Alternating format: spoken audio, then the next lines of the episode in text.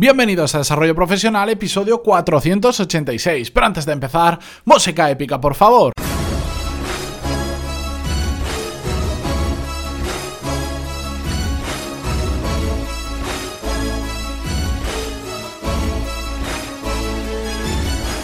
Muy buenos días a todos y bienvenidos un martes más a Desarrollo Profesional, el podcast donde hablamos sobre todas las técnicas, habilidades, estrategias y trucos necesarios para mejorar cada día en nuestro trabajo. Hoy vamos a continuar con el tema que empezamos ayer, por lo tanto, si os habéis incorporado nuevos al, podcast, si ayer no lo pudisteis escuchar o por cualquier motivo, recomendable, casi imprescindible que escuchéis el episodio de ayer, que son 13-14 minutos, que os van a permitir entender de lo que vamos a hablar hoy, porque es directamente una continuación. Ayer hicimos visible un problema que hay, que es cuando hacemos lo mismo que el resto, cuando hay muchos profesionales como nosotros y sobre todo cuando hay poca demanda de profesionales como nosotros y encima tenemos mucha competencia. Es decir, ayer hablamos y explicamos que era la ley de la oferta y la demanda como profesionales. Y hoy, si ayer vimos el problema, hoy vamos a ver la solución. Y para ello, lo primero que tenemos que hacer, además de escuchar el episodio de ayer, disculpad si estoy un poco afónico, que, mm, bueno, por problemas técnicos, esta es la tercera vez que estoy grabando este episodio. Algún día os comentaré los entresijos o la trastienda de, de grabar un episodio, pero bueno.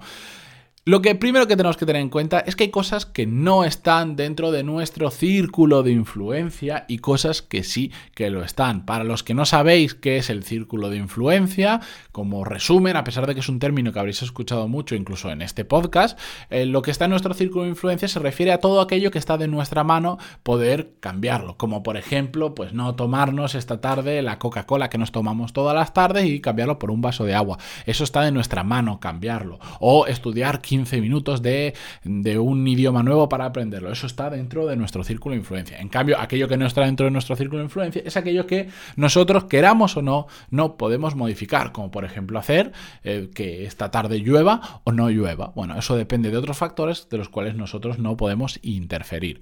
Bien, hecho esta mini explicación, yendo a la solución al problema de la ley de la oferta y la demanda, lo primero que tenemos que tener en cuenta es eso, que hay cosas que no están dentro de nuestro círculo de influencia, que son cambios imparables en el mercado laboral contra los que no vamos a poder luchar y que modifican la ley de la oferta y la demanda. La modifican bien porque la cambian, bien porque se traslada a otros sectores y suelen ser cambios que están, por ejemplo, provocados por la tecnología. En imaginar que trabajamos en una fábrica de operarios, pues bueno, pues han desarrollado determinado robot que es capaz de hacer nuestro trabajo en menos tiempo, por menos dinero, más rápido, etcétera. Bueno, pues entonces nuestro puesto de trabajo corre un serio peligro. Bueno, pues eso es un cambio. Nosotros no vamos a poder frenar el desarrollo de la robótica y nos va a afectar a nuestro puesto de trabajo. O lo mismo pasa, por ejemplo, software que hace que tú simplemente metes una factura y ya la digitaliza y ya pasa los datos de esa factura automáticamente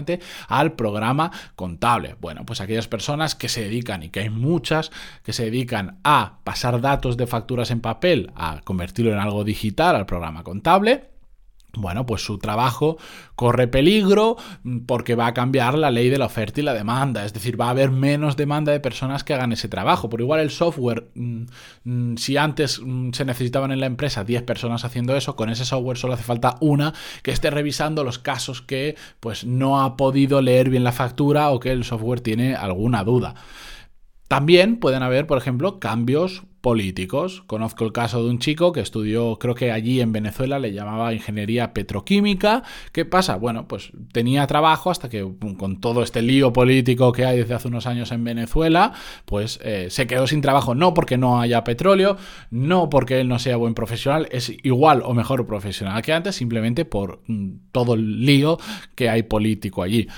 Más ejemplos de cambios políticos. Bueno, pues en España ya sabéis que hace poco ha habido un boom de alquiler de pisos turísticos a través de Airbnb y otras plataformas que ha hecho que mucha gente invirtiera en pisos para alquilarlos a turistas. ¿Qué pasa? Pues que ahora han cambiado algunas leyes y muchas ciudades están impidiendo que, se, eh, que puedas alquilar nuevos pisos para eh, turistas. ¿Esto qué pasa? Pues bueno, pues había creado un ecosistema de empresas que se dedicaban a gestionar este negocio que ahora ha cambiado la ley de la oferta y la demanda, porque ahora ya no hay necesidad de incorporar a personas nuevas para hacer ese tipo de trabajo, para la gestión de las llaves, de la limpieza, tal, tal, tal, porque simplemente la ley ya no permite que se expanda más ese sector o, o hace incluso que se vaya un poquito para atrás, o lo mismo está pasando con las licencias VTC, que son con las que operan Uber y Cabify en España, bueno, pues pasa lo mismo, están ahí pendientes, ya, ya estaba regulado, pero ahora hay un cambio en la regulación y están pendientes de ver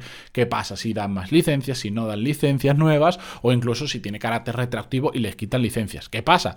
Que estos años Uber, Cabify y este tipo de empresas han crecido mucho y habían modificado la ley de la oferta y la demanda, es decir, de repente hacían falta muchos conductores para poder operar tanto coche nuevo que había circulando con licencia VTC. Y ahora cambia esa ley y como consecuencia, cambia la ley de la oferta y la demanda. Si mañana no pueden dar más licencias o incluso se las quitan, evidentemente no van a necesitar nuevos conductores con determinadas características. También hay factores culturales que no están de nuestra mano que pueden hacer cambiar esta ley de oferta y demanda, como por ejemplo, si somos presentadores de televisión o estamos estudiando para ello, pues viendo la tendencia que hay, que cada vez se consume menos televisión, sobre todo en gente joven, esa gente cuando se vaya haciendo mayor, pues programas dedicados a personas con algo más de edad, pues poco a poco irán desapareciendo, no porque no se consuma contenido de entretenimiento como ahora, sino porque está cambiando, ya no se hace en un televisor televisor fijo con una programación eh, regulada, sino que se hace más en YouTube, plataformas de streaming, etcétera, etcétera. Es decir, si eres presentador de televisión, te vas a tener que adaptar porque van a hacer falta cada vez menos presentadores de televisión y tendrás que adaptarte a nuevos formatos. Bien, hasta aquí todo lo que eh, no está dentro de nuestro círculo de influencia, pero donde nos tenemos que centrar, donde tenemos que gastar toda nuestra energía posible, donde realmente es útil centrarnos, es en aquellas cosas que sí que están dentro de nuestro círculo de influencia, aquellas que nosotros podemos modificar. Centrarnos en lo otro es una pérdida de tiempo porque no podemos cambiar nada. Y lamentablemente hay mucha gente que lo hace. Pero aquí la clave es escuchad, pues, dejo una pausa. La clave está en movernos hacia posiciones donde hay mucha demanda y poca oferta, que es lo ideal. Yo sé que esto es muy obvio y estáis pensando, bueno, pero es que esto todo el mundo lo tiene claro, pero es que a veces las, las obviedades es lo que tiene, que hasta que no nos las recuerdan, pues a veces las pasamos por alto. Y funciona así, tenemos que modificar nuestras habilidades profesionales, añadir nuevas, eliminar algunas o mejorar algunas que ya tenemos desarrolladas pero no lo suficiente para que meternos en un sector donde haya mucha demanda, es decir, se busquen muchos profesionales con esas características, pero en cambio hayan pocos profesionales que las puedan cubrir. ¿Qué va a hacer eso? Como hablamos en el episodio anterior, que nuestro sueldo eh, si vaya para arriba, que podamos optar a mejores puestos y podamos evolucionar en nuestra carrera profesional. Al final, de lo que se trata en todo esto es de aportar un valor que otras personas no pueden aportar o no quieren aportar, pero que el mercado cada vez necesita más. Y esto, en una palabra, se llama diferenciación. Pero diferenciación con cabeza. Yo mm, conozco casos, recuerdo un, compañero que tuve que mm, hoy era ingeniero, mañana le decían que los conductores de camión trabajaban, eh, trabajaban vivían muy bien, cobraban mucho, entonces empezó a sacar la licencia para conducir un camión, después vio que no era así, después le dijeron que sí los conductores de ambulancia, después que sí los ingenieros especializados, y al final iba cambiando sin ton ni son de un, de un sitio a otro, y eso no hacía más que darle problemas porque se intentaba diferenciar, pero no lo hacía con cabeza. Sobre todo, no lo hacía aprovechando sus puntos fuertes. Y os voy a poner unos cuantos ejemplos que creo que es como mejor se entiende. Y después al final del episodio, aunque se va a hacer un poquito largo hoy, vamos a ver los puntos claves que tenemos que tener en cuenta.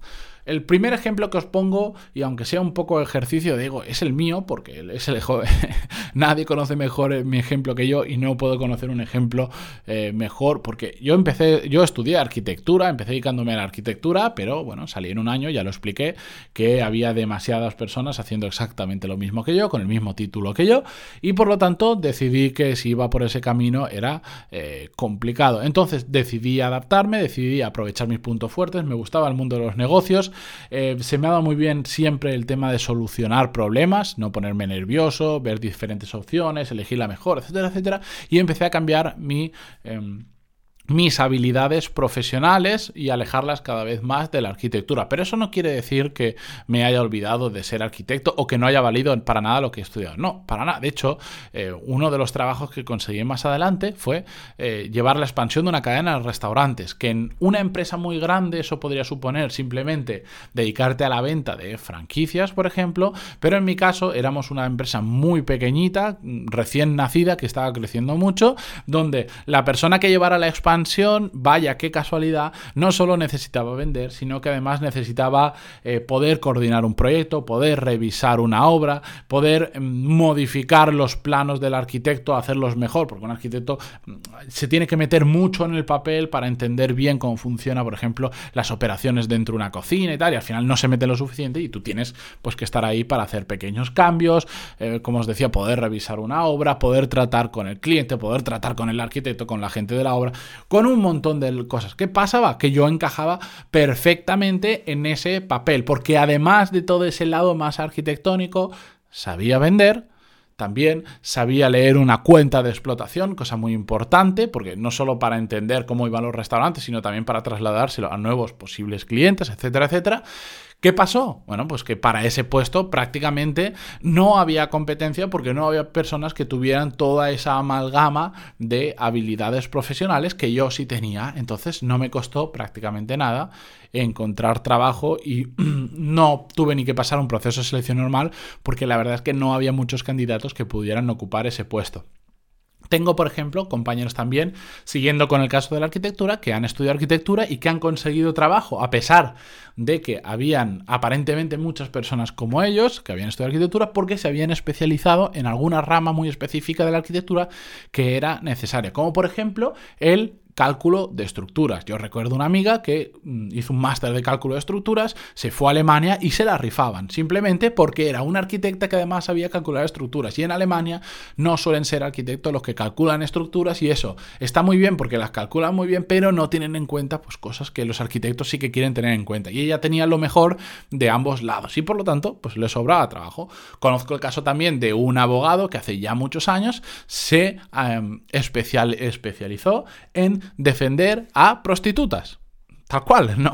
Es un ejemplo un poco bestia, pero, pero es así. Entonces, ¿qué pasaba? Pues prácticamente era el único abogado, no solo de la ciudad, sino de bastante alrededor, que estaba especializado en defender ese tipo de oficio. Y por lo tanto, no le faltaba absolutamente nada de trabajo. Otra cosa es que te pueda gustar el sector o no, pero como trabajo no le faltaba. También conozco abogados que se han especializado en tecnología y les va fenomenalmente bien. Porque, ¿qué pasa habitualmente? Terminan los abogados y te dicen, yo soy mercantil, yo soy laboral, yo soy no sé cuánto. ¿Y qué pasa? Que como ellos, como los arquitectos, hay miles y miles y miles. Pero termina un abogado y te dice, yo soy especializado en, el, en, tecnología, en pactos de socio, en, en, desarrollo, lo que sea. Poned ahí lo que queráis y les funciona mucho mejor. Pero tienen que tener en cuenta los siguientes puntos que os quiero decir para cerrar el episodio de hoy, que no se nos vaya esto casi a un tercer episodio. Para empezar, cuando empezamos a pensar en qué podemos hacer para aportar más valor, para cambiar esa ley de oferta y demanda, tenemos que tener en cuenta que tenemos que buscar un sector o un tipo de puesto de trabajo que no solo sea muy demandado, que ¿de acuerdo? No, no vayáis a buscar, no hagáis arquitectos ahora porque lo vais a tener crudo, sino que además tenga un buen porvenir, tenga un buen futuro. Es decir, Igual ahora no es tan demandado como nos gustaría, pero sí que estamos viendo que cada vez se necesita más. Hace unos años el, Big Data o Big Data no, prácticamente no decía nada, y poco a poco empezó a aparecer y es un sector que está creciendo una barbaridad. Pues si te especializas en eso, te aseguro que no, no te va a faltar trabajo, porque no solo ahora ya es muy demandado, sino que se puede ver en la tendencia que cada vez se necesitan más profesionales que estén dedicados o especializados en ello. Por otro lado, tenemos que buscar algo que poca gente sepa o quiera hacerlo acuerdo? Esto es mm, así de sencillo, pero bueno, pues no todo el mundo le gusta estudiar idiomas, pero mm, sobre todo a no todo el mundo le gusta estudiar pues idiomas fuera de lo habitual. Pues si dices idiomas, pues todo el mundo piensa inglés, francés, italiano, alemán, pero eh, ¿cuánta gente hay que quiere aprender ruso? Pues un idioma complicado, un idioma que podemos pensar que es menos útil, bueno, pues probablemente si se adapta a tu trabajo y a lo que te gusta, si estudias ruso y sabes hablar ruso, pues vas a tener algo diferencial que poca gente quiere, o, que poca gente tiene y poca gente quiere tener. O lo mismo pasa con el chino, etcétera, etcétera. Por otro lado, tenemos que tener en cuenta que sean cosas que se apoyen o refuercen un punto fuerte nuestro. Es decir, si se os da mal estudiar idiomas, si lo detestáis, si es algo que os parece horrible o lo habéis intentado mil veces y no lo conseguís, bueno, pues, pues no estudiéis idiomas. Intentad encontrar aquellas cosas que se os dan muy bien y entonces potenciarlas. En cambio, si se te dan bien estudiar idiomas, no te limites solo a estudiar inglés, alemán, francés, sino que métete en idiomas que sean útiles para tu carrera profesional y que poca gente, como hemos visto, quiera o pueda aprenderlo. Pero sobre todo, y un punto muy importante que lo he dejado al final para destacarlo, es que tenemos que hacer cosas que nos gusten, porque Da igual cómo entendamos la ley de la oferta y de la demanda, da igual cómo se mueve el sector, da igual la suerte que podamos tener. Sino, si por casualidad terminamos en algo que no nos gusta, es absolutamente desastroso. Igual estás apoyándote en un punto fuerte, pero es algo que detestas, pues no lo hagas. No lo hagas porque igual a corto plazo no pasa nada, pero a largo plazo vas a ser esclavo de, de, tus propias decisiones o de tus propias malas decisiones. Por eso siempre es importante, dentro de todo lo que podemos elegir, hacer cosas que nos gusten. Así que, muy breve resumen,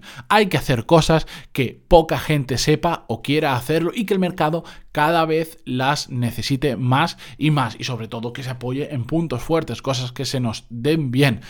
Ahora vuestro trabajo es pararos a pensar en dentro de lo que sabéis hacer, dentro de la demanda que hay de profesionales como vosotros, qué podéis hacer para diferenciarlos. Os aseguro que en el 100% de los casos podemos encontrar algo que os pueda diferenciar como profesionales y os pueda dar acceso a mejores puestos de trabajo, a mejores sectores, etcétera, etcétera.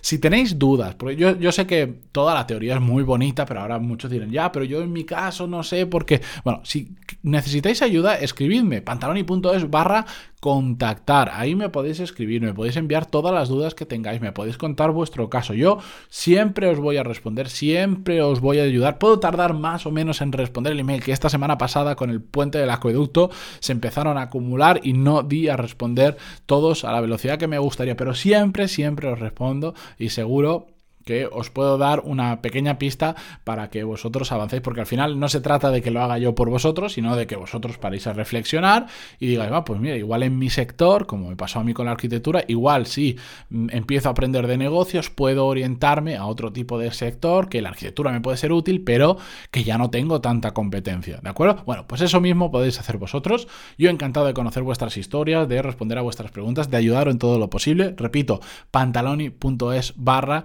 con contactar. Y al igual que yo por ese medio os puedo ayudar, si vosotros podéis ayudar a otras personas compartiendo este episodio, pues ellos lo agradecerán muchísimo, yo lo agradeceré muchísimo porque más personas conocerán el podcast y porque así podemos llegar pues a ayudar a, todas las personas a las que entre todos podamos. Dándole una valoración de 5 estrellas en iTunes, un me gusta en iVoox, todo eso, también ayudáis muchísimo a que otras personas lo conozcan y es algo que está dentro de vuestro círculo de influencia. Así que nada, dicho esto, ya sabéis dónde estoy, dónde me podéis escribir y para cualquier cosa yo os ayudo en lo que necesitéis. Muchas gracias por estar ahí. Nos vemos mañana. Nos escuchamos, mejor dicho. Adiós.